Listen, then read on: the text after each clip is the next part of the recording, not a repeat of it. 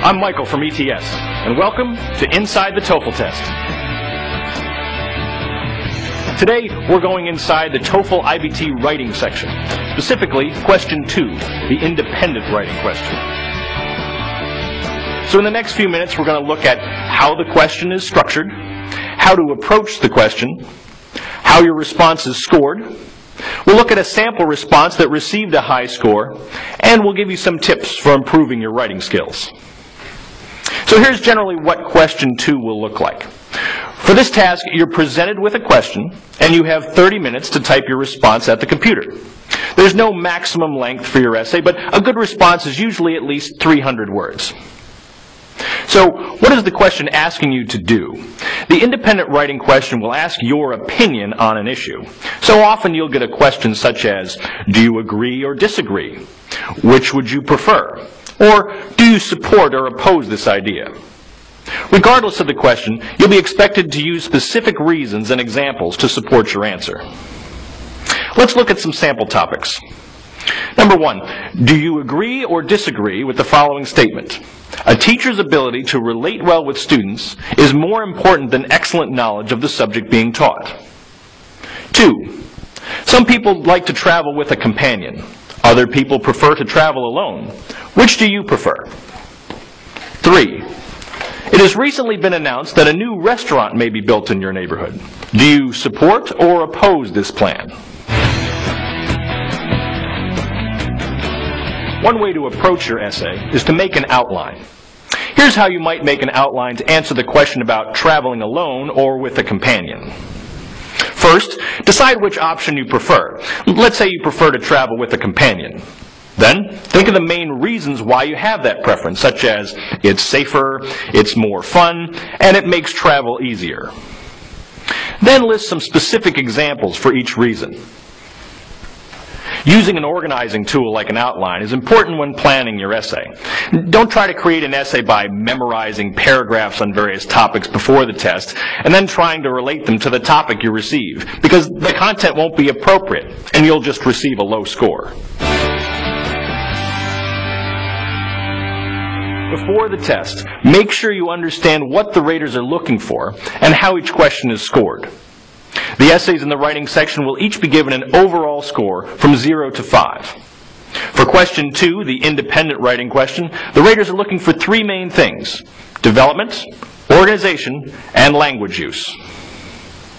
First, development. The raters are looking for how well you address the topic and how well your details, examples, and reasons support your ideas. If you just use a lot of words and sentences that don't really support the points you're making about the topic, or if you develop empty ideas not related to the topic, you'll receive a low score. Second, organization. This basically means a reader can read your essay from beginning to end without becoming confused. You can help the reader follow your ideas by writing in paragraphs and using good transitions. Also, make sure your support points all relate clearly to the topic and avoid redundancy, which is saying the same things over and over, just using different words. The third criterion is language use. Readers are looking for things like sentence structure, word choice, and vocabulary. It's also important that your use of grammar is strong and consistent, though it doesn't have to be perfect to get a top score. You can see exactly how your essays are scored by looking at the independent writing rubric or scoring guide. The rubrics are found in many ETS test prep materials, like the official guide to the TOEFL test, or on the TOEFL website.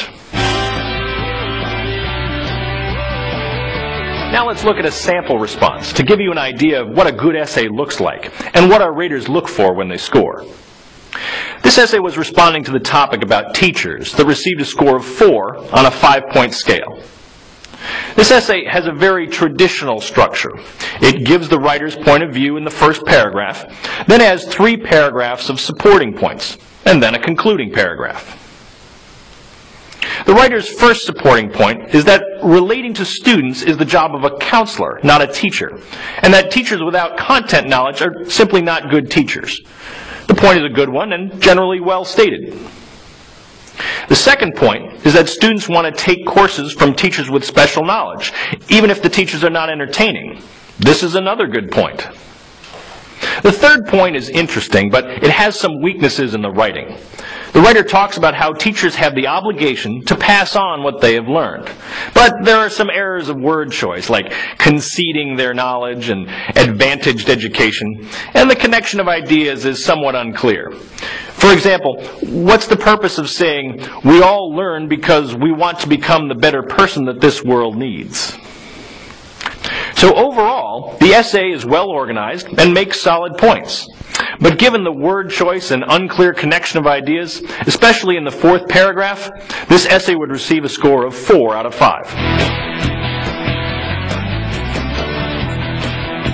Now, here are some tips for improving your writing and getting ready for the independent writing question. 1. Find essays in news magazines or websites that express opinions. Read them and write about why you agree or disagree. 2. When you practice writing, time yourself so that you can get used to planning and writing and revising your essay in 30 minutes. Three, when you practice, you may find that you're making the same kinds of grammar mistakes over and over. So learn how to correct them. Then, when you write your essay, leave a few minutes to go back and make those corrections. If you're looking for real TOEFL independent writing topics, you can find them in ETS Prep Products. The official guide to the TOEFL test has more than 150 practice topics for the independent writing question. There are lots of ways to improve your English skills.